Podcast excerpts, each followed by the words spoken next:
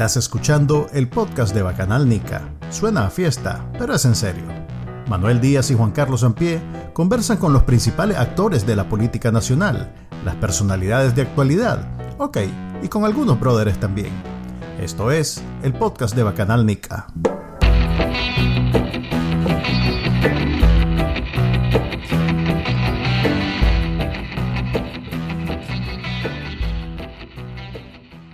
Buenos días, buenas tardes y a la hora que escuchen este podcast, buenas noches. Este es el episodio número 63 del podcast de Bacanal Nical. Habla Manuel Díaz y me acompaña como siempre. Juan Carlos Ampie. Y vamos a hacer algo diferente a partir de este episodio y eh, vamos a presentar a los invitados.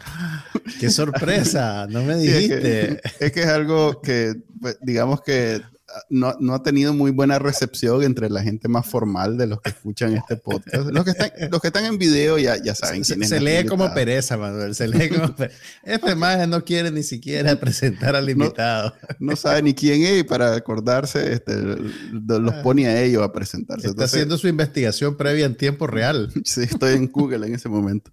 Entonces, eh, bueno, los que están en video, como digo, ya saben quién es nuestro invitado, pero para los que solo escuchan el audio, eh, hoy nos acompaña nuevamente eh, la destacada periodista Jennifer Ortiz, directora y fundadora del medio Nicaragua Investiga.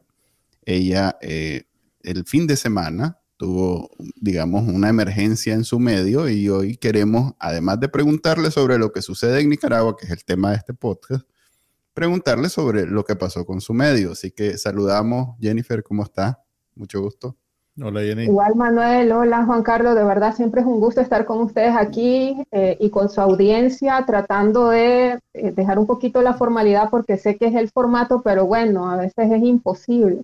Aquí es donde te hacemos reír y te sacamos, te sacamos broma. Aquí es donde ustedes me quitan la chaqueta de periodista. Sí, aquí es donde tal Nosotros hacemos chistes y el invitado tal vez se ríe. Y el público nunca, el público nunca. yo, yo, hice un acuerdo con ustedes, acuérdense que, que, que está firmado detrás que me iba a reír de todos sus chistes. Sí, es que ah, bueno, lo vamos, lo vamos a, vamos a hacerlo patente. Aunque sea uno que se ría, porque el público siempre nos recuerda. Yo siempre cumplo los acuerdos, no se preocupen. El público siempre nos recuerda en Twitter que nada de lo que decimos da risa. O sea que gracias, Jennifer, por ser la única. Contanos, eh, esta parte no va a ser muy, muy chistosa, pero el fin de semana, viernes creo que fue, eh, Nicaragua Investiga estuvo fuera del aire unas horas eh, parece mentira, ¿verdad? Yo cuando empecé en este negocio de los sitios web, tener una hora fuera era normal. Hoy en día, estar fuera una hora ya es algo que requiere cierta eh, formalidad de, de, cómo explicar al público, a la audiencia, de por qué estuvo fuera. Vos hiciste eso en un, en un video live que está en YouTube, lo pueden ir a buscar. Pero contanos cuál fue el resumen ya final de todo lo que pasó. Eh, Entiendo que tuvo que ver con el Banpro, algo que al comienzo no habías hecho público, pero que ya después se hizo, ya lo hiciste público. Contanos. Sí, lo que sucede, Manuel, es que entre más audiencia tenés, tenés más presión, porque lógicamente la, gente empieza a preguntarse que qué pasó, eh, que por qué no puede entrar al sitio, y luego de eso tenés la demanda de o la necesidad de estar siempre eh, al aire o en línea como medio de comunicación. ¿Qué es lo que sucedió? Eh, lo que sucedió fue que nosotros, en octubre del año pasado, cuando arrestaron a varios empresarios, entre ellos al gerente general de Banpro, eh, Luis Rivas Anduray, empezamos a hacer una serie de reportajes que se trata de un género que se llama perfil biográfico, donde tratábamos de recoger la vida de las personas que eh, estaban bajo arresto por razones políticas con el propósito de que la audiencia conociera quiénes eran y por qué el gobierno había considerado importante detenerla. Este perfil que se hizo de Luis Rivas Anduray recogió sus luces y sombras a cómo está obligado todo reporte periodístico de este tipo.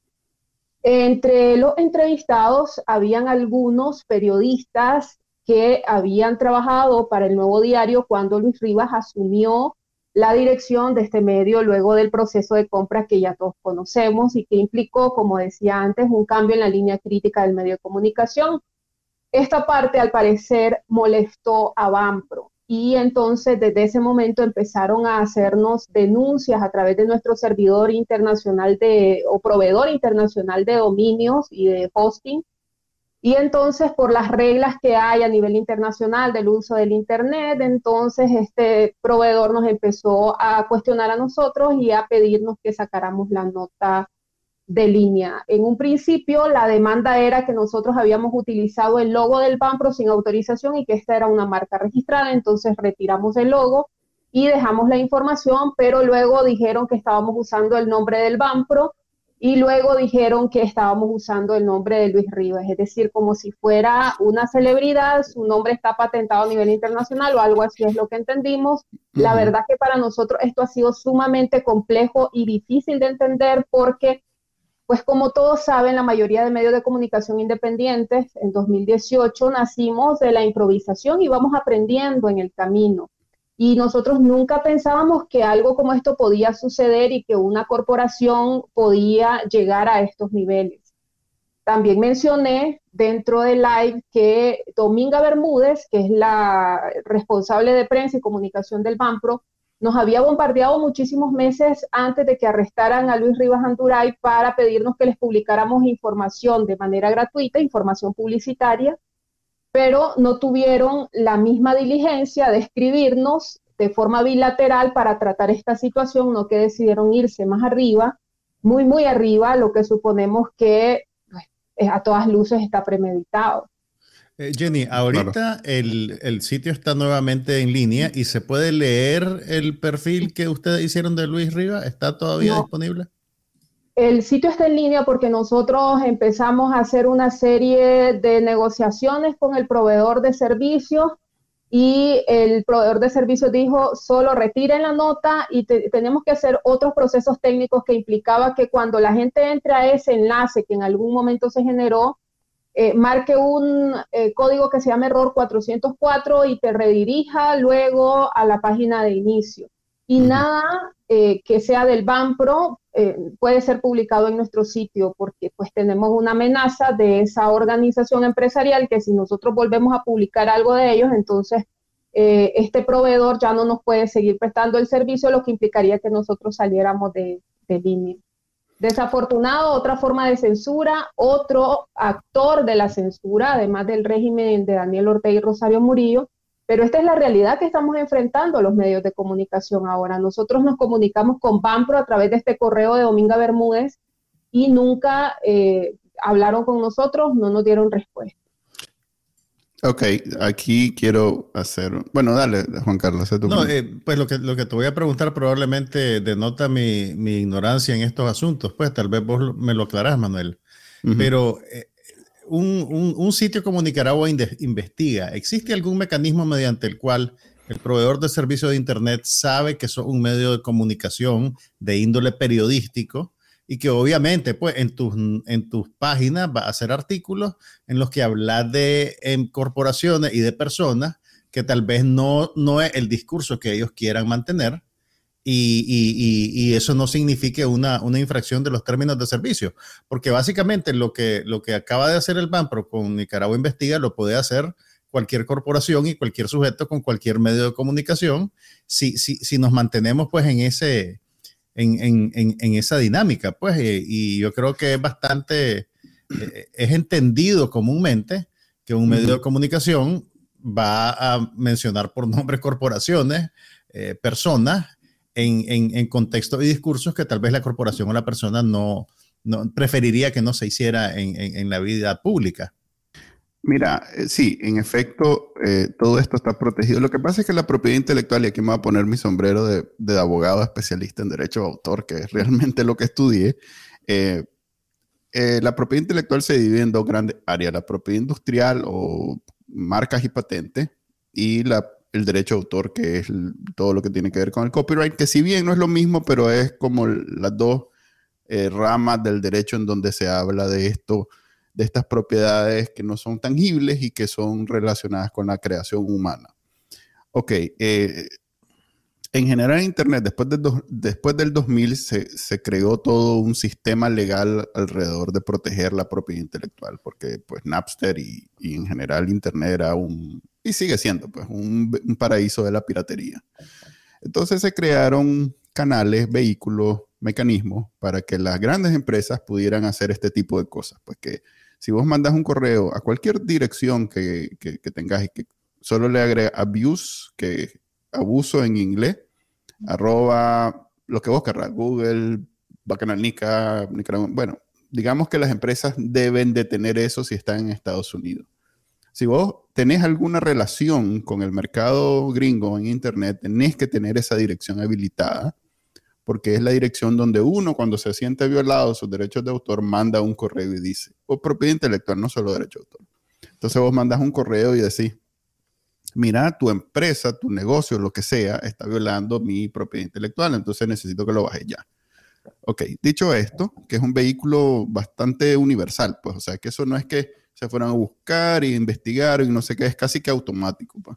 Entonces, eh, dicho esto, eh, el derecho de autor, tal vez aquí yo no soy experto en propiedad intelectual, pero en el derecho de autor, eh, todo se maneja a nivel de amenaza.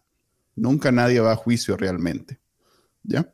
Entonces, esto que amenazó el abogado, asumo, de Banpro, es, precisamente el único, la única herramienta que tiene, porque no puede llevar a juicio a Nicaragua Investiga ni a ningún periodista sobre una nota periodística. Pero sí puede llevar al proveedor de servicio, por eso el proveedor de servicio le bloquea la página. Por eso recurren a eso. Todo siempre funciona a partir de amenazas con medidas cautelares. O sea, que mira, vos estás violando, cuidado, te demando por un millón de dólares. Entonces, vos, eh, ante la posibilidad de que vayas a juicio por un millón de dólares, lo que hace es simplemente y dejar de hacer lo que estás haciendo, trabalengua, valga la redundancia. Entonces lo que hacen es que buscan el eslabón más débil, en este caso el eslabón más débil fue el proveedor de, hospedaje, pero pudo, haber sido el proveedor de dominio, digamos si tienen un, proveedor de tecnología, de programación, lo que sea, buscan a alguien ahí en, ese eslabón, en esa cadena que se sienta amedrentado por esa carta y ante la posibilidad de una demanda, lo que hacen es dejar de hacer pues, y ya está. Y entonces ahí ya se abre un proceso de, de, de, negociación como el que Jennifer tiene con el proveedor de servicios. Correcto, entonces Jennifer tiene la, la potestad o la, eh, ¿cuál es la palabra? La, bueno, pues en fin, tiene el derecho de decirle al proveedor, mira, esto no es una violación, que no sé qué, pero ahí ya el proveedor a quién le tiene más miedo si a Nicaragua investiga o al abogado de una corporación que le está mandando un correo que a todas luces es una plantilla.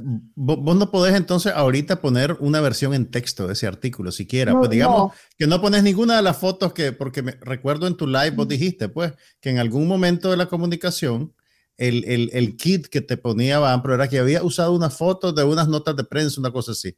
Entonces vos no podrías simplemente poner el texto siquiera, porque se menciona Banpro y se menciona Luis Rivas. No, porque es ahí donde nosotros entendemos que hay una premeditación, hay algo muy dirigido, porque ellos cambiaron la denuncia cada vez que nosotros hacíamos algo como eso, porque nuestra idea, y por eso esto duró desde octubre, porque nosotros lo que hacíamos era buscar la forma de evadir la denuncia. Entonces, primero quitamos el logo de Banpro, pero dejamos a Luis Rivas, entonces ellos eh, luego denunciaron que usamos la palabra Bampro y luego denunciaron que usamos el nombre de Luis Rivas Anduray, que es parte de la marca Bampro. Entonces, eh, por donde nosotros no íbamos, siempre encontrábamos las dificultades. Y, al y solo para que, para que quede en el récord, la familia de Luis Rivas no te ha pedido que quite esa nota, no, no tienen que ver en esta ecuación nunca hubo una comunicación bilateral para abordar el asunto y decirnos a nosotros eh, directamente que resolviéramos la situación, sino que se fueron hasta allá con toda la intención de tratar de afectar directamente al sitio. Cuando nosotros vimos que el sitio cayó, que, por esa razón lo, lo sacaron de línea, entonces nosotros ya dijimos, bueno, está bien, ya buscamos todos los mecanismos para evadir esta esta censura, no pudimos y la verdad es que es más importante que el medio continúe a que la nota continúe activa. Lo que hicimos fue crear un PDF de esa nota y pues, si la gente quiere conocerla, la, tenemos? La, vamos a subir eh, por, por, varios medios, quizás en redes sociales, vamos a estarlo viendo. Eh, a través de qué método sería bueno, tal vez Manuel nos ayude ahí, que es experto en la materia. Mira, Aquí hay, hay que estar, seamos claros, aquí no se ha violado ninguna ley, Cero, ni una, nada se ha violado.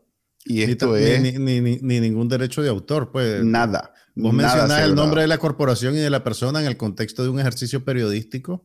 Así, y, eso, es, eso es uso, ¿cuál es el término, Manuel? Hay un término legal. Es un uso eh, legítimo. Uso legítimo, eh, exactamente. Nosotros, nosotros alegamos eso y lo que hizo Nameshin fue decir, no, no, no, no podemos. O sea, lo que, lo que hizo la, la, la, compañía proveedora es decirnos, no hay posibilidad y, listo.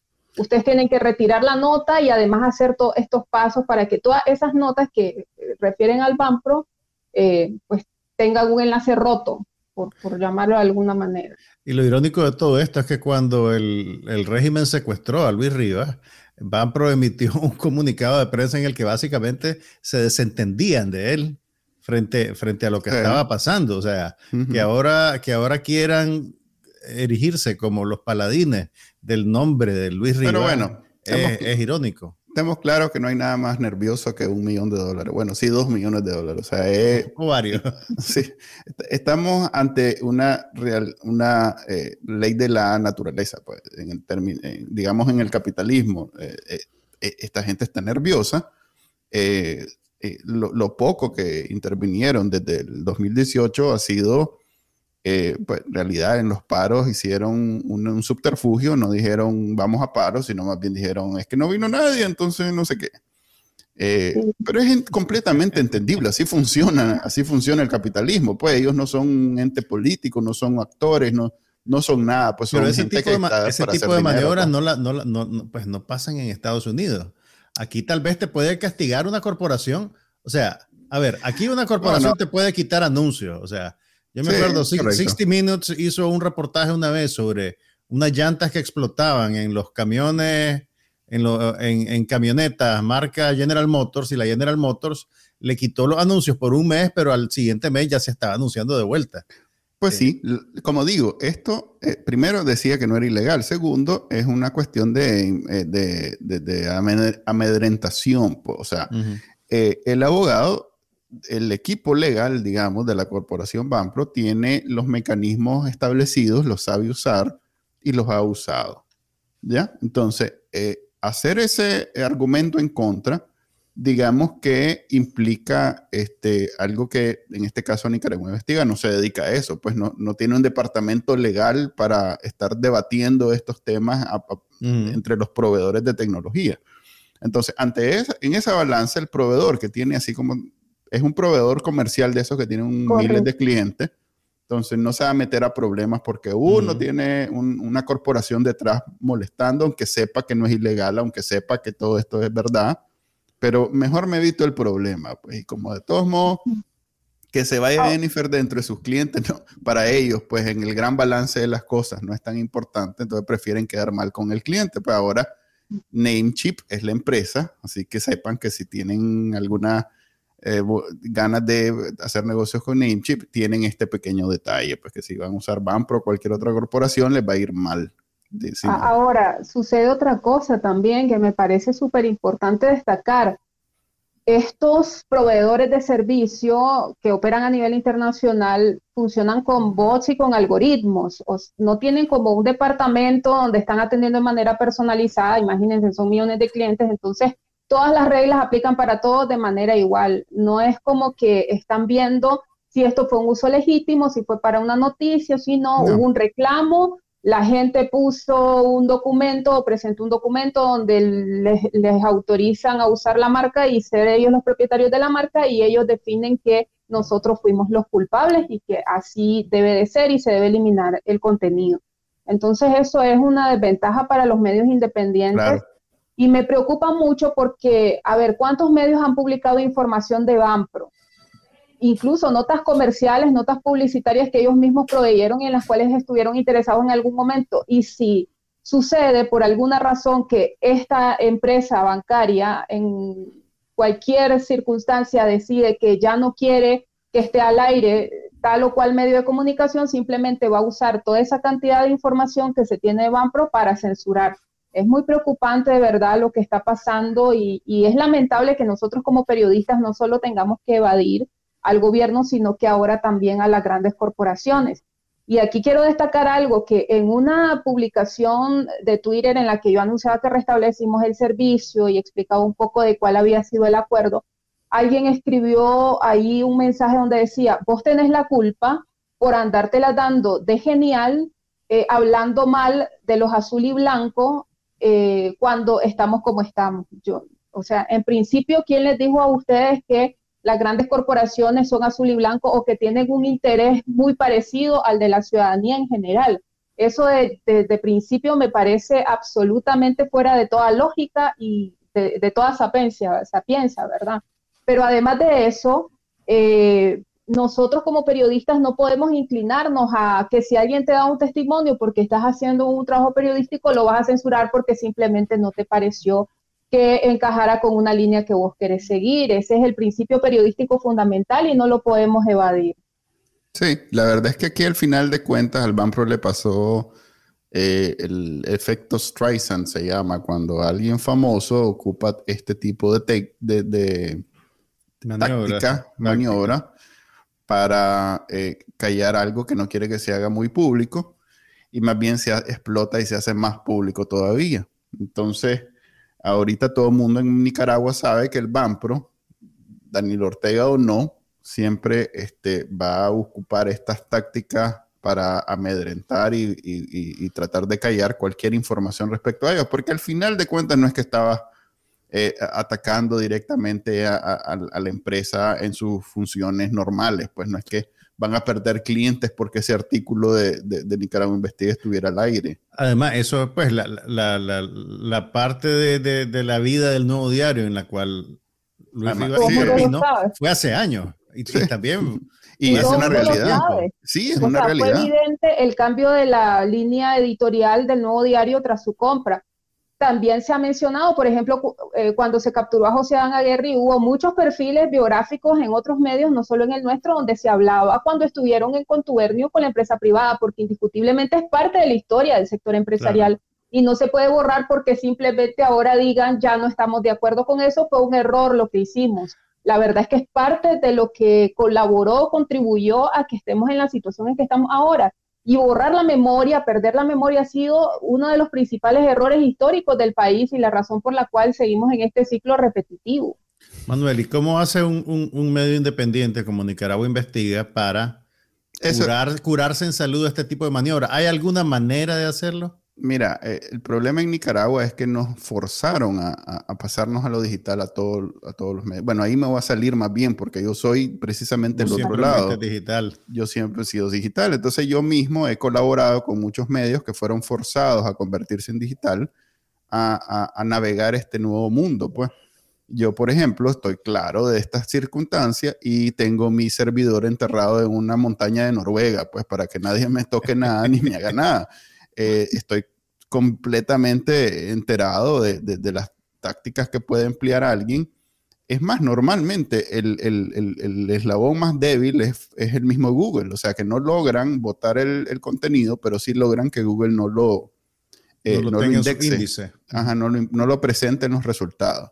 Mm. En e, e, esta, esta, vez el, el, abogado del paralegal de Banpro se anotó un 100 ahí porque logró doblar a, a Namecheap lo cual es, como te digo, es alguien, es un oficinista que está recibiendo miles de correos y de pronto uno dijo, no, mejor ni me meto a clavo y ya está. Si se va a ir el cliente, que se vaya, pero así no, no, me meto a problemas. Eh, así funciona. Así funciona el derecho de autor en Internet. Una cuestión de presión, amedrentación y nunca llegan, nunca, nunca llega a juicio nada de esto. Pues, eh, la verdad es que toca contratar otro proveedor ya, ya, ya con calma. sí, entonces estar con alguien un poquito más serio, que, va, que no va a estar. Generalmente los europeos son más, eh, menos pro corporación, aunque Namecheap entiendo que es una empresa que nació en Europa, pero ahora es pues, Estados Unidos. Eh, los europeos son menos amedrentables por, por corporaciones. Eh, tal vez vale la pena, lo que pasa es que quedan largos y entonces toca hacer algunas cosas para que el contenido, para que las páginas carguen más rápido. Pero sí es un buen detalle estar, por lo menos fijarse en qué proveedor de, hospedaje web usan los medios eh, empezando por nunca usar algo que se llama GoDaddy, nunca, nunca, bajo ninguna circunstancia. ¿Tener una, historia, ¿Tener una historia de terror con GoDaddy? No, es como cuando decís, este, nunca, no sé, casarse en Marte. nunca usar GoDaddy es una regla que ya nadie sabe de dónde viene, pero no, como no, pues sí hay, yo tengo miles de historias de GoDaddy, pero es como el, el peor proveedor disponible, es para hay otro que ha comprado un montón de pequeños y luego ya vienen los proveedores serios. De hecho, hay una iniciativa respaldada por una de estas ONG mundiales de, medios, en donde están ellos, eh, creo que era holandesa, sí, era una iniciativa holandesa donde le estaban a los medios dando el servicio con un poquito más de ventaja, o sea, con este tipo de protecciones y de colaboración y algo que yo intenté hacer en algunos, en estos años, pero que ellos ya lo, ya es un proyecto establecido, pues, o sea que es una opción. Eh, entiendo que, que, le llegó a todos los medios de Nicaragua esa información, porque sí es una ventaja, porque ni siquiera estaban cobrando, creo. Creo que al comienzo no estaban cobrando. No tengo el nombre, pero lo puedo conseguir si alguien está interesado en eso. Eh, sí, nosotros eh, entendíamos que teníamos un proveedor seguro, pero o sea, no, no fue un asunto de inseguridad, en realidad fue un asunto de legalidad internacional y de pues, una estrategia de esta corporación. Pero aún así descubrimos ahora con todo esto, y como te decía, estamos aprendiendo en el proceso, de que existen eh, proveedores de servicios que están especializados en organizaciones de derechos humanos, de periodistas, y eh, considerando las amenazas que tiene el periodismo ahorita en toda la región latinoamericana, lo mejor es indagar y buscar por ahí. Así es, y si no, pues ya saben, me pueden contactar que yo soy buena gente con los periodistas. Eh, ok, damos por cerrado el, tema. Hablemos entonces ahora de, lo que está sucediendo en Nicaragua. Em, si quieren, empecemos por algo que normalmente se discutiría en un podcast de Bacanalnica, pero que en realidad no es de relevancia política. O, bueno, tal vez.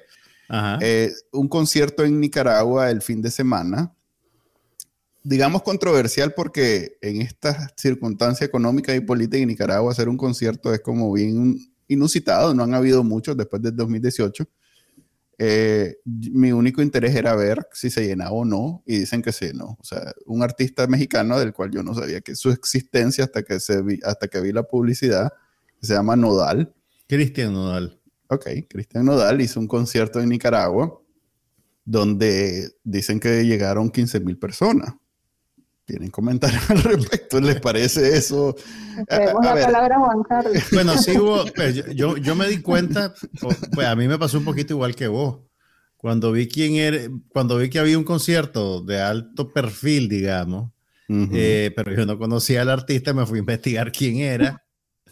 Eh, para, para, poder hacer un chiste, pues hice un chiste. Van a creer que no son tan jóvenes, no digan eso. Creo que ese, ese, ese tren ya salió de la estación hace rato.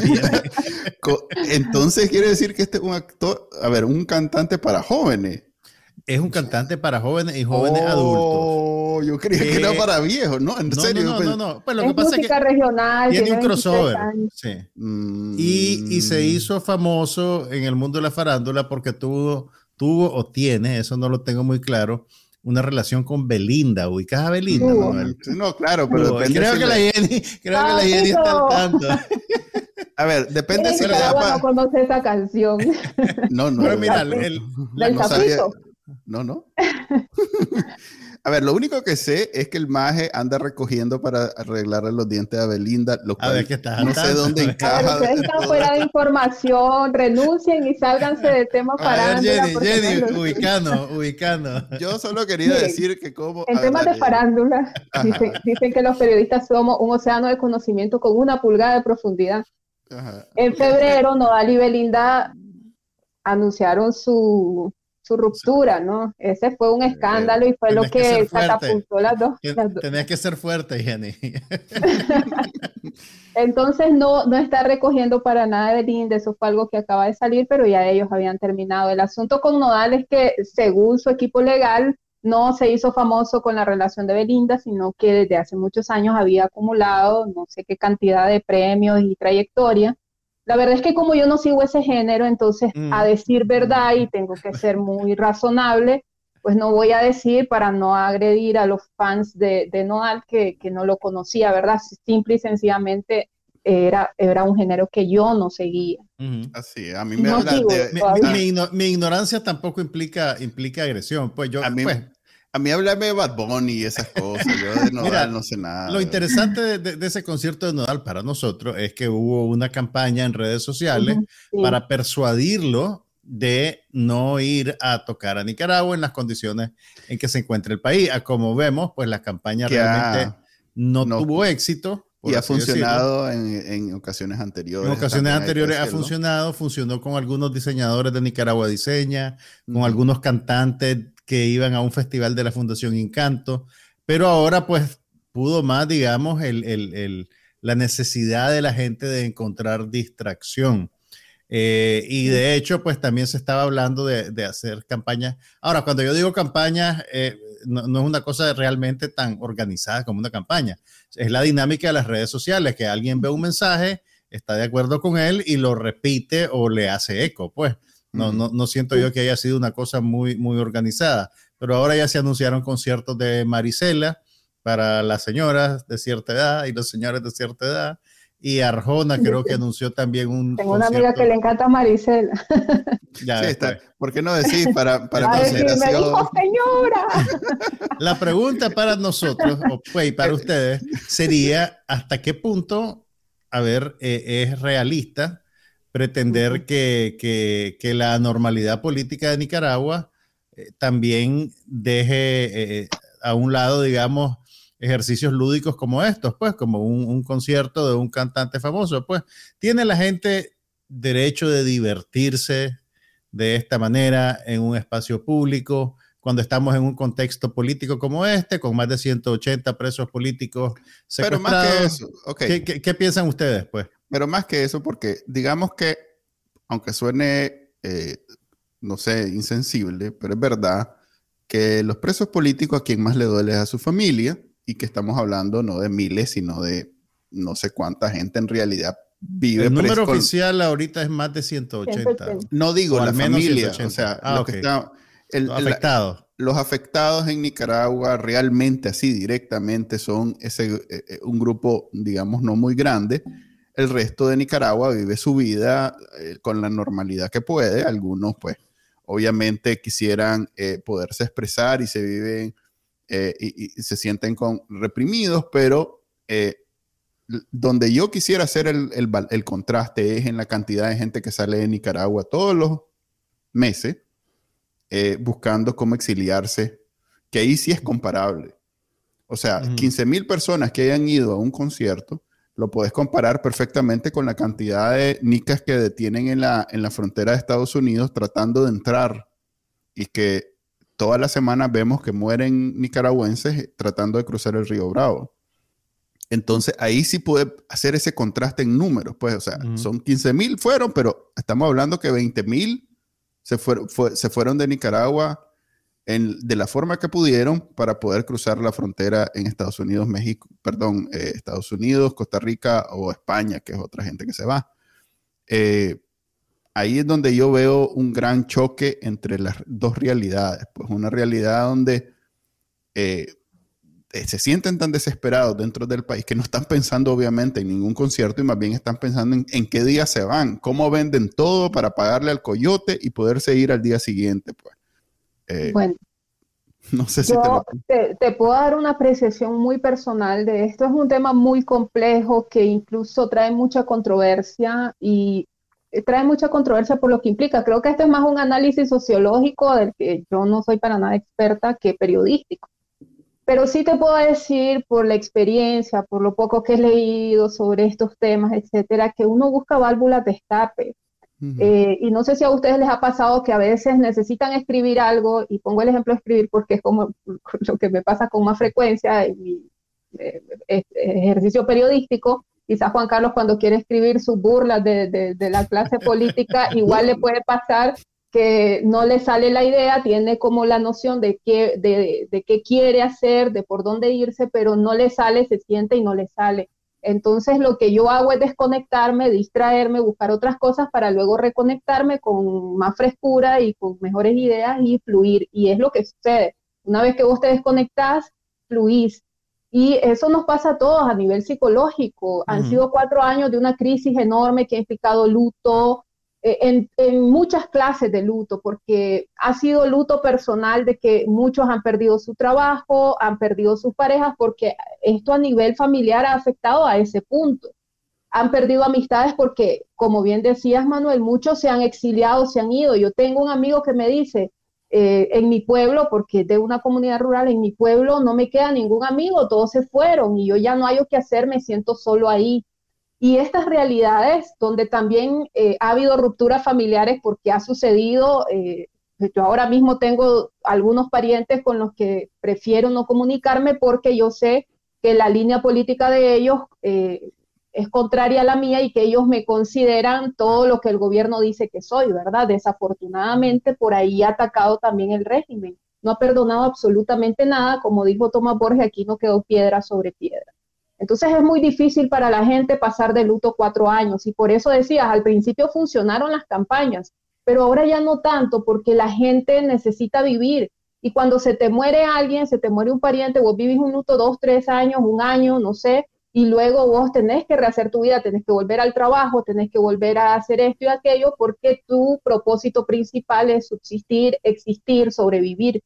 Yo creo que hay un poco de ese análisis en esto, aunque desafortunadamente la realidad de unos que pueden permitirse ir a ese concierto porque quizás pueden pagar lo que ese concierto cuesta, es muy diferente a la que eh, vive la gente que debe de salir del país porque no tiene ninguna opción pero es parte de la dinámica social y de lo que yo creo en su momento va a irse asentando y va a ir permitiendo que nosotros vayamos digiriendo perdón, todo esto que nos ha pasado porque ha sido sumamente difícil. Sí, la verdad es que no vamos a ser hipócritas, hipócrita, porque nosotros tenemos un podcast de, eso, precisamente de pues, ocio, todos los viernes. Entonces, uno, uno se adapta, somos eh, eh, herederos a ver, somos los herederos de, los, de los sapiens que mejor se adaptaron en, el, mundo, pues entonces venimos precisamente donde nuestra mayor habilidad decía, eh, decía Darwin que el, que sobrevive es el que se adapta. Nosotros nos adaptamos y en Nicaragua tenemos experiencia. En los 80 nos adaptamos. Yo viví la, mi niñez en Nicaragua en los 80 y si bien tuve la suerte de no estar en la guerra, y tener muchas limitaciones, yo no siento pues que, que viví sufriéndolo toda mi infancia, pues viví la vida que tuve y, es más, la recuerdo con, con cariño. Eh, luego ya viejo, te das cuenta. Pues, o sea, este, yo creo que esto no da, para mí lo más importante aquí es dejar claro que esto no cambia en ningún sentido la realidad de Nicaragua. O sea, que alguien como dice, como dice aquí eh, uno de nuestros oyentes, que llegó más gente al Cerro Mocorón, pues eh, ahí está, ahí están las fotos donde está lleno de gente afuera que no pagaron nada para ir al concierto, que tuvieron unas cuantas mm, horas de... Ah, ok, ok, ya entiendo. Ah, no entendía. ok.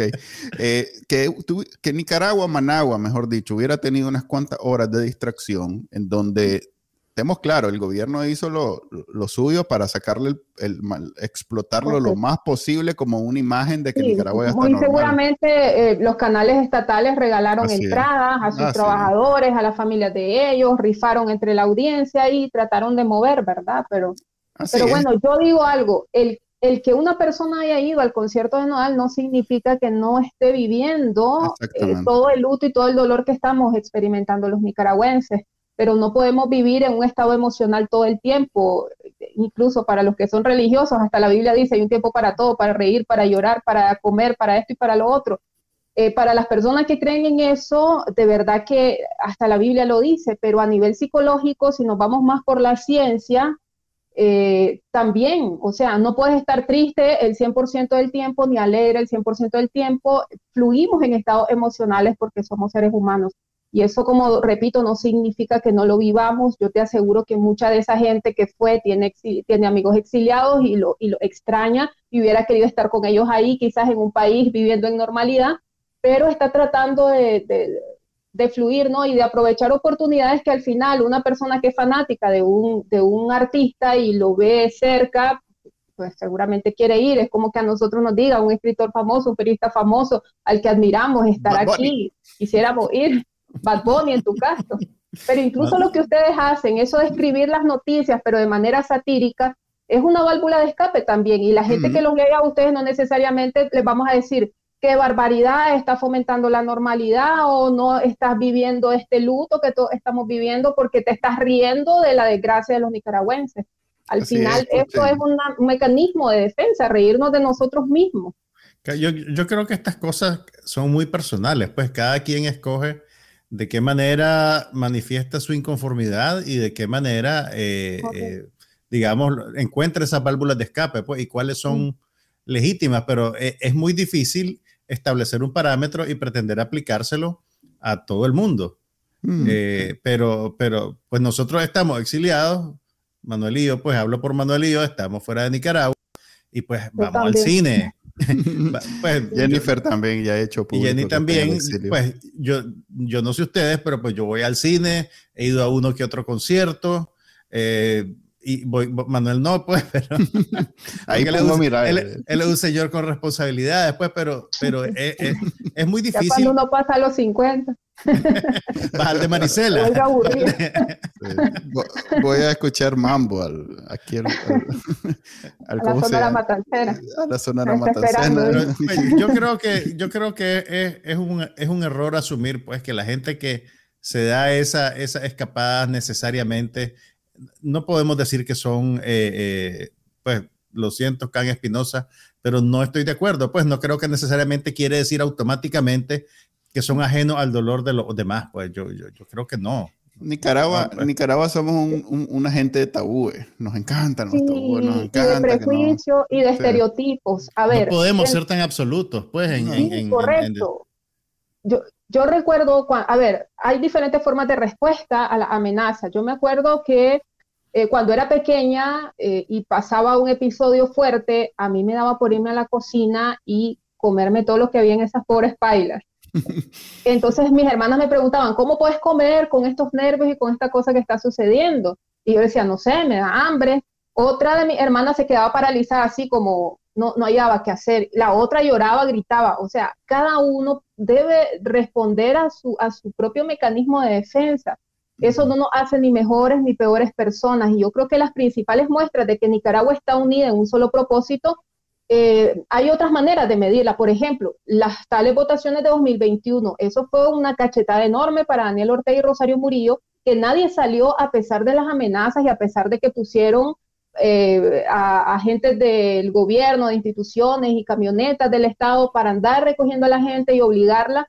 Fue una muestra eh, sin precedentes de que Nicaragua está unida en un solo propósito no significa que porque vivamos la vida a día, o sea, entonces vamos a decir, bueno, esta mujer este, considera que, que, Daniel Ortega tiene razón y que todo está normal porque está respirando, porque va a trabajar, porque sigue comprando en el mercado. Tenemos que seguir existiendo y viviendo. Y eso no significa que no podamos aportar desde donde estemos para seguir denunciando, para seguir haciendo cosas que eh, dejen claro al gobierno que como nicaragüenses no estamos de acuerdo con esto pero hay otras cosas que, se salen porque son parte de la normalidad, de las válvulas de escape, de lo que como sociedad necesitamos para seguir viviendo y aguantando todo esto, que es demasiado difícil. Sí, y como digo, ya tenemos experiencia, o sea, Nicaragua tuvo 10 años de guerra civil, en donde, eh, si bien una gente lo recuerda como que el imperialismo nos hizo, todo, pero la verdad es que eh, mucha responsabilidad hay. Eh, ahora, pues creo que es más evidente en las posturas de, Daniel Ortega, que casualmente era el mismo, el mismo dirigente del país. Purita eh, casualidad, por purita. Sí, quién sabe. Este, eh, a Estados Unidos, tanto en ese momento como ahora, eh, digamos que no, no, no le quita el sueño saber qué es lo que está haciendo Nicaragua en general en el, en términos de política exterior o, posiciones políticas en, la, en, el gran mapa geopolítico. Es más, eh, una necesidad de nosotros mismos, porque ahí no neguemos Nicaragua. A ver, Daniel Ortega es un fenómeno de Nicaragua, ya vemos lo que pasó con Banpro. eh, vivimos con, con, pequeños dictadorcitos en todos lados, pues. Eh, yo no sé cómo es ahora, pero yo recuerdo, yo, yo soy hijo, familia de madre soltera, pero yo recuerdo que cuando era pequeño eh, iba a las casas de mis amigos y, y, llegaba el papá y era como un pequeño dictadorcito, pues no, no nadie le, le, decía nada, nadie le, ah, no todas pues obviamente, pero sí era común que el Papa fuera eso, pues fuera un pequeño Daniel Ortega en las casas en donde nadie le decía nada, ni quiera Dios, que si hablaba del Papa todo el mundo se tenía que callar y acercar, o sea, una serie de cosas que, que no sé si es normal en todas las sociedades, pero es algo que en Nicaragua es muy común y, y tenemos que erradicar lo más pronto posible, porque Daniel Ortega no va a ser eterno, pues. Y si vamos a seguir en este ciclo, todos los, todos los, todas las generaciones, eh, puchica, nadie va a querer vivir en Nicaragua como en efecto está sucediendo. Pues. Quiero hablar un poco. Dale, Jennifer. No, te decía que qué bueno que mencionabas este tema porque a veces nosotros no somos capaces de dimensionarlo si no lo ponemos así como en una secuencia de sucesos. Por eso para mí son importantes las válvulas de escape. Eh, sea ir a un concierto de Noal, o sea dibujar, o sea escribir poesía, o sea ir al parque a tener contacto con la naturaleza, lo que sea eh, que esté dentro de nuestras posibilidades, las válvulas de escape son necesarias porque esto que hemos mencionado de los pequeños dictadores en el hogar, los padres de familia, tiene que ver con una consecuencia de los periodos y los procesos de guerra que hemos vivido. Los, los padres se fueron a la guerra, dejaron a las mamás solas, las mamás solas criando a los hijos, eh, sin posibilidades económicas, sin apoyo emocional, y estas madres se volvieron violentas y luego cuando los padres regresaron también eran violentos porque estaban traumados de una guerra. Y si estas madres tuvieron que dejar ir a sus hijos a la guerra porque se los arrebató el servicio militar y volvieron eh, sin un brazo, sin una pierna. Yo conocí muchos casos de eso. La familia se frustró más y vivió unos procesos tan difíciles y todo fue una olla de presión que no hallaba por dónde salir y ahí es donde las familias explotan, donde hay violencia, donde hay maltrato. Correcto. Entonces, eh, todos estos procesos que estamos viviendo, que prácticamente son una guerra, porque ahorita ningún nicaragüense puede salir sin temor a ser apresado o que si eh, está pasando al lado de policía, pasa con, un, con, un, trauma enorme porque dice a qué hora este policía hace lo que le da la gana porque es lo que tiene permitido. Incluso los mismos sandinistas. Ahí está el ejemplo de Chino Enoch en la prisión, ¿verdad? Entonces todo eso te está, te está, desgastando, te está desgastando emocionalmente y no se puede permitir a Daniel Ortega que nos robe el futuro, no, está, nos ha robado el pasado, nos está robando el presente y no podemos permitir que también nos robe el futuro. Tenemos que aprender a autogestionar todas estas emociones que estamos pasando. Sí, diría mi esposa, busquen psicólogo. ella, es psicóloga, pues, entonces trabaja mucho estos temas. Y al final del podcast vamos a poner su información de contacto. Lo dice con una tristeza, ella es psicóloga. que, a mí me toca Como que para todo. cliente más rebelde. para, todos, psicóloga. Ok, eh, ah, mencionaste el chino, ¿no? Yo hice un artículo al respecto. Eh, dediquémosle tres minutos. pero debe estar buenísimo. Dediquémosle tres minutos. Chino Enoch está, dicen que está preso en, la, en, el, en el Chipote, dos, Chipote dos. Eh, ¿Es un preso político más o se trata de... Lo metemos dentro del, de, de, la categoría de preso político porque al final de cuentas está preso por criticar eh, cómo, eh, la pareja, o específicamente la esposa del patrón, eh, Rosario Murillo, según él, eh, ha destruido su partido, que él se siente y nunca ha dejado de ser sandinista. Entonces, por esas opiniones que ha vertido públicamente, dice él que está preso y entonces ahora lo acusan de narcotráfico, pero eso es como, como aquel chiste que hacía, no me acuerdo qué, comediante negro que andaban los policías con el crack en la, bolsa para regar crack en todos lados y decir, eh, ese, es narco, eh, ese es narco. Entonces, digamos que decir que, que, los sandinistas digan que uno es narco no necesariamente pues, Quiere decir que lo sea. Más bien uno comienza, ah, ok, si lo dice. Además, tú decís, el burro hablando de orejas, ¿verdad? Sí, le dejan encomienda todas las semanas donde desaparecen tanto los narcos, solo dejan los reales, pues. Ok. Mira, yo, yo, yo, me enfrenté a esa, a esa, a esa pregunta. A esa pregunta en el fin de semana. a ese dilema. ilustranos, iluminados, por favor. Ok, esto va a ser bien anticlimático. Pero mira, sí? Yo me, no, mira, yo me enfrenté a esa, a esa pregunta en el fin de semana porque usualmente yo termino mi segmento en la última mirada reclamando la libertad de los detenidos. Entonces, cuando hay un nuevo detenido, yo presento la foto, lo identifico por nombre y digo, pues, exigimos la liberación de Yurang Suazo y los más de 180 presos políticos. Entonces, esta semana, que la semana pasada, tuve que decidir si mencionaba al chino Enoch en esa categoría. Y honestamente te digo, no tengo una respuesta para vos. No, Lo, no lo mencioné como nombre, únicamente hablé de Yurang Suazo y los más de 180 presos políticos, porque es todavía muy temprano, tal vez en este en esta etapa como para darle el, a ver, ya, ya lo, identificar a alguien como preso político es casi como, como un es, es, como una medalla que te ponen en el pecho, creo yo, ahora en este país. Entonces, no sé si el Chinonoc todavía está en esa categoría. Ok, yo hice mi... mi, ¿Cuál es tu argumento? Mi charla de TED. Eso es su, ecuación matemática algebraica. Así es, y, según mis números, eh, el chino Enoch no entra en la categoría de preso político porque, em, primero, encantado de la vida, estaría ahí echando preso a más gente. Pues si de él dependiera. Ese fue mi chiste. Mi chiste era que no sabíamos si estaba ahí por, por, por porque estaba siendo investigado o porque iba a una entrevista de trabajo.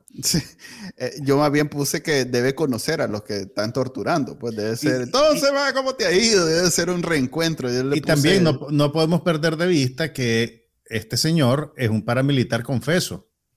Ya después, en, en, otras entrevistas, trató de recular, trató de decir no, que no sé qué, pero él, de su propia voz, dijo en algunas entrevistas y algunas apariciones creo que en su página web, él dijo que habían salido a, a, volar verga. No, te el, Perdón, perdón. Te van, te van a censurar el, el canal de YouTube. el eufemismo que haya usado, pues él se identificó como miembro de la fila de los paramilitares que salieron a reprimir a la gente en el 2018. Entonces, si él ahorita está siendo victimizado por ese propio sistema en el que participó entusiastamente, víctima de fuego amigo, como dicen en la guerra, pues. Sí. Autogol, mira, sinceramente, pues no, no, no vamos aquí a, poner a celebrar que, lo hayan apresado. Eh, sinceramente yo tampoco sé dónde categorizarlo, no sé si es un preso político. Para mí es un preso del Frente Sandinista. Eh, es un preso por, por, ese partido porque ha cuestionado la jerarquía o el poder o la autoridad de Rosario Murillo y es más un preso de ella que de nadie más. Eh, sin embargo, también es claro de que fueron sus señalamientos los que lo pusieron ahí. A pesar de eso, eh, nunca rectificó su posición, nunca se arrepintió, nunca confesó más allá de eso que estaba mencionando Juan Carlos, que lo decía con orgullo, por cierto, y lleno de una gran satisfacción de que él había salido a las calles con estos grupos a irse en contra de civiles con armamento militar y eso pues es cuestionable porque nunca dijo esto fue lo que se hizo, participé en esto y esto y esto, estos, estas fueron las órdenes, me arrepiento, lo hice por tal razón, por temor, por necesidad, qué sé yo. Nunca hubo un proceso de ese tipo. Entonces, eh, vamos a ver qué sucede. Eh, si hay algo claro también es que el chino Enoga había estado en problemas de salud muy serios, él incluso en varios en vivos que había hecho había mencionado que la población azul y blanco le había ayudado económicamente a superar esa crisis de salud y no había recibido ningún apoyo del Frente Sandinista. En fin, eh, yo creo que estos son parte de los procesos que, siempre han surgido en este tipo de, en este tipo de eventos desafortunados que vive cada vez que puede Nicaragua. Pero es, una persona a la que no podemos ahora victimizar tampoco, ni lavarle la cara, ni lavarle la imagen, porque sencillamente no hay forma, nunca hubo un proceso de, arrepentimiento, nada que se le parezca. Eh, eh, es interesante, a ver, el que quiera escuchar al chino Enoch diciendo que él quería descachimbar a todo mundo en el 2018 y que más bien el comandante se tardó en darles el permiso de salir como paramilitar a hacer eso, está en la prensa eh, eh, y fue hace un mes, ni siquiera fue 2018, mm. fue hace un mes. ¿Qué, manera, de incriminar al comandante? El comandante dio el permiso. Es que para él, o sea, es que en realidad eh, el Frente Sandinista es, es, hoy en día, todo, no sé, los ex sandinistas se viven creando la imagen de que el sandinismo está secuestrado por Daniel Ortega, cuando en realidad es una línea muy, muy este, sólida, muy, muy estable entre su fundación y hoy en día. Es más, eh, si acaso en algún momento tuvo un cambio que duró meses, fue en el 90 cuando perdieron en las elecciones, y, tuvieron ese choque de identidad, pero que ese cambio inmediatamente. fueron solo como 24 horas, porque ahí nomasito salió Daniel diciendo que iba a mandar desde abajo. No, y, se tomaron el pesto bismol y expulsaron a todos los MRS que después se hicieron. Gracias, lo siento por la imagen. Gracias por la imagen mental. pero eso fue, pues, o sea, el, sandinismo, no nos enredemos. Desde su inicio hasta ahora, es eso exactamente. Y el chino Enoch en eso tiene razón. Él es un sandinista. O sea, uno ve, eh, si, el, chino no, tuviera una, es una anomalía, no es una anomalía, es, la regla. O sea, eh, si tuviera mascota sería el chino no con todas esas características. Me, siento en Resident Evil. la anomalía, descubrámosla. la, otra, la otra noticia de la semana. Ah, hay un detalle aquí. Te vas a comer todo el tiempo con el chino no, Yo sé, pero hay, algo importante. Eh, a mí me gusta siempre, a la hora de hablar de, de, de Daniel Ortega y el sandinismo, hacer esa diferenciación entre el aspecto ideológico político y el aspecto de derechos humanos. Eh, y, a los sandinistas no les gusta hacer eso porque entonces toca eh, precisamente cuando él habla de escachimbar ya está hablando de derechos humanos. A él le gusta mantener la discusión, el tema de que somos de izquierda, que los pobres, que los burgueses, que el imperialismo, que no sé qué. Pero hay una contraparte en donde no hay nada que discutir en términos políticos, que es la violencia, las muertes, las violaciones, las encarceladas, todos esos temas que son temas de derechos humanos, que eh, son violaciones, son crímenes de lesa humanidad, eso no es una discusión política, eso sí o sí está siendo culpable de crímenes de lesa humanidad. Entonces eso me gusta dejar claro. Ahora sí, pasemos a quizás el tema más importante de la semana, el fin de semana y de hoy, tiene que ver con el incremento de la hostilidad del régimen contra la Iglesia Católica y sus representantes en Nicaragua. La última noticia que salió hoy en la mañana era que eh, aparentemente habían retirado el cerco policial que estaba en la Iglesia de las Colinas, pero también ahora hay reportes de que está sitiada o estuvo sitiada la oficina de Cáritas en Matagalpa. ¿Qué creen ustedes de, por, qué está arreciando la hostilidad del régimen contra la iglesia en este momento? Buena pregunta. Eh, qué bueno pues que tienen, hoy a una periodista muy informada. Tienen meses de estar, de estar eh, promoviendo un discurso de odio en contra de los obispos, en contra de los sacerdotes. No meses, tienen años. Muy generales, pues nunca, nunca dicen un nombre, pues dicen los de Sotana, dicen los que se dicen representantes de Cristo hablan así, con ese lenguaje indirecto y florido, pues, pero vos cómo lees el momento, Jenny, ¿qué crees que está pasando ahorita? A los que han hecho análisis sobre el tema de seguridad del país desde 2018, eh, les ha salido muy bien una especie de escala de violencia que han hecho, y es que primero se fueron contra los opositores comunes que participaban en las marchas, luego se fueron contra los medios de comunicación, luego contra los líderes de oposición, los rostros más visibles de las, de, las agrupaciones políticas opositoras y han ido en escala y estaban como dejando de último a los líderes religiosos por todo lo que implica. Rosario Murillo sabe que no es cualquier cosa y lo sabe por qué, porque el Frente Sandinista nació bajo una doctrina basada en eh, los principios del comunismo, ¿verdad? Y los principios de, Carlos Marx y etcétera, y estos proclamaban el ateísmo. Y está bien que sean ateos, no estoy en contra de las personas que son ateas, pero sí está mal que, que jugues con la religión y que uses la religión para venderte. ¿Qué pasó? Que como por muchos años se promovieron como ateos y vieron que no le funcionaba en un país altamente religioso, de pronto aparecieron casándose por la iglesia católica, bautizando a sus hijos, etcétera, etcétera, y ellos entendieron que eso era necesario para su imagen. Entonces, por eso saben que lo que implica eh, meterse con la iglesia en Nicaragua es bastante eh, a nivel de precio político, ¿no? Lo están dejando de último, pero yo por lo que estoy percibiendo, que se están yendo demasiado frontal ya y que hay demasiado acoso. Eh, de hecho, el padre Harbin, entendemos, tiene eh, mucho tiempo sin agua, no ha, no ha podido salir a abastecerse, etcétera, porque hay un cerco policial ahí.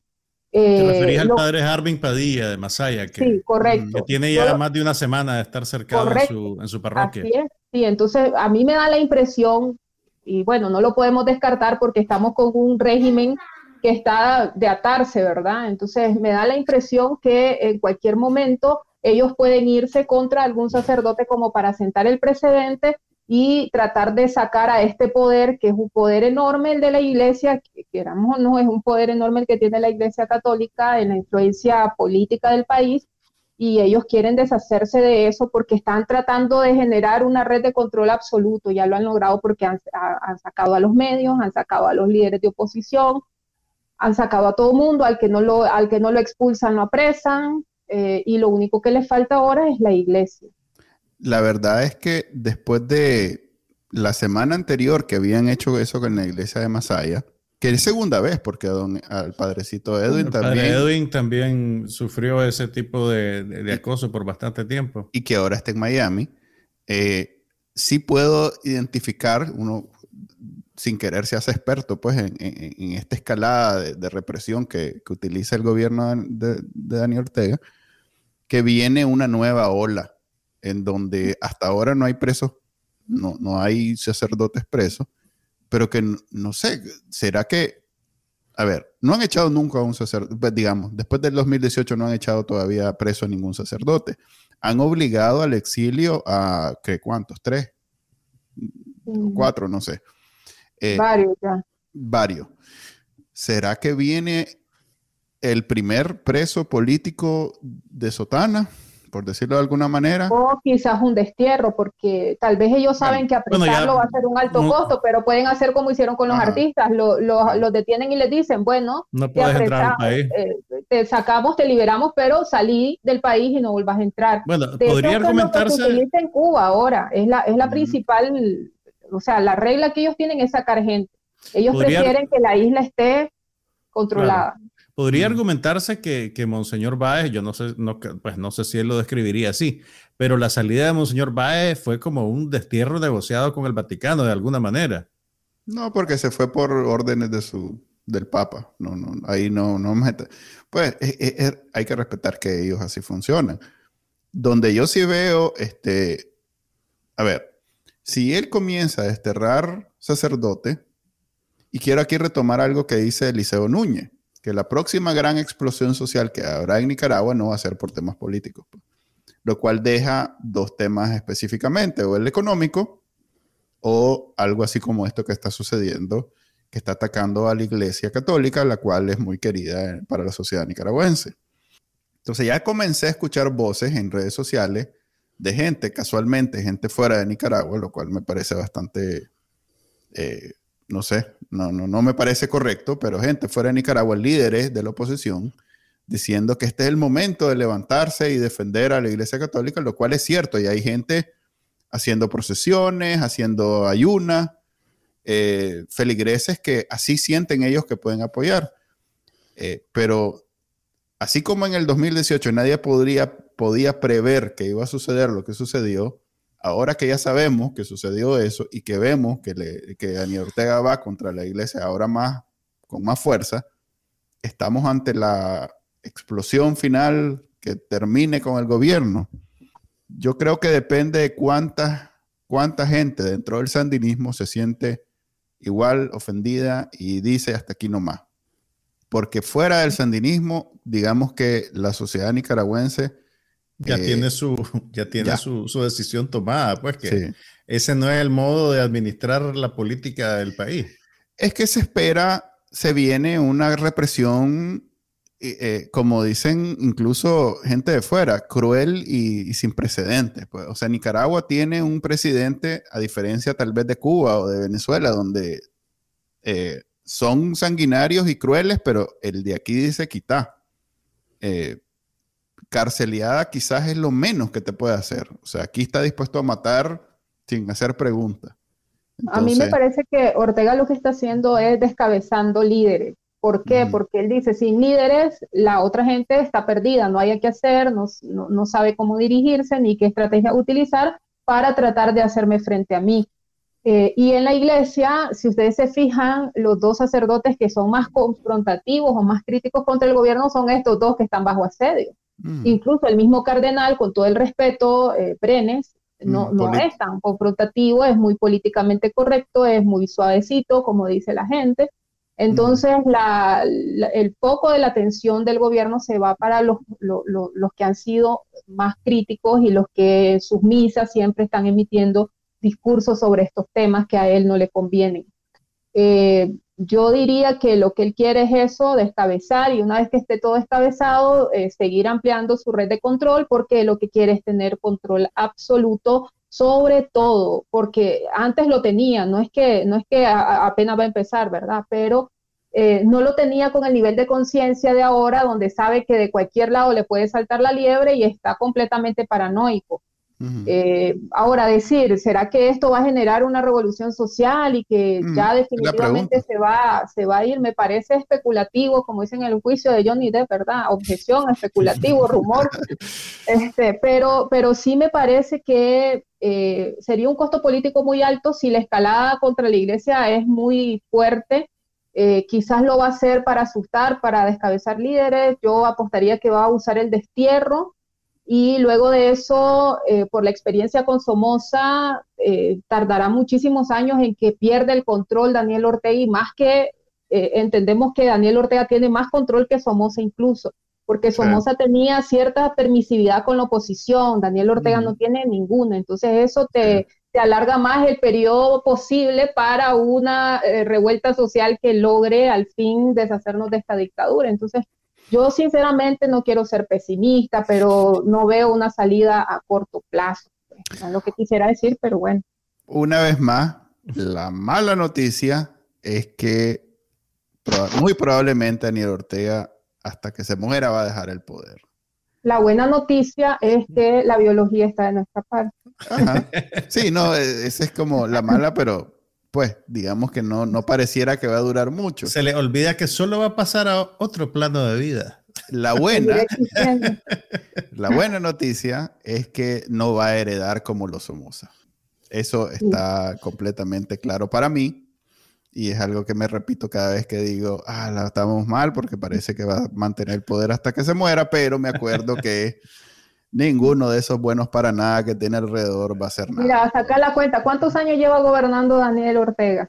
Anda, ya subió, pasó los 40 años gobernando. Ah, bueno, desde arriba y desde abajo. Vos estás hablando de, las, de todas las etapas de la revolución, no solo la segunda. Vamos a no solo la segunda. las oficiales, pongamos las oficiales, los que estuvo en los 80 y los que estuvo en... 84 96 y ahorita 2007 a 2000, 2007 empezó, no, 2008. 15, 15. 15. 15 más 6, 21. 21. Okay, 21 años. ¿Vos crees que le faltan 21 años a Daniel Ortega? No, no, no, no. ¿Quién sabe? Esa gente es longeva. Esa gente es longeva. sí, pero, pero hasta, vamos a poner el ejemplo de Fidel Castro. Fidel Castro se retiró a los 84 años, ya no podía. Y él dijo, ya me siento incapaz, ya no puedo caminar, ya no tengo las habilidades físicas. Pero era como que ahí siguiera, pues, porque Raúl era como, era, era un conducto de él también.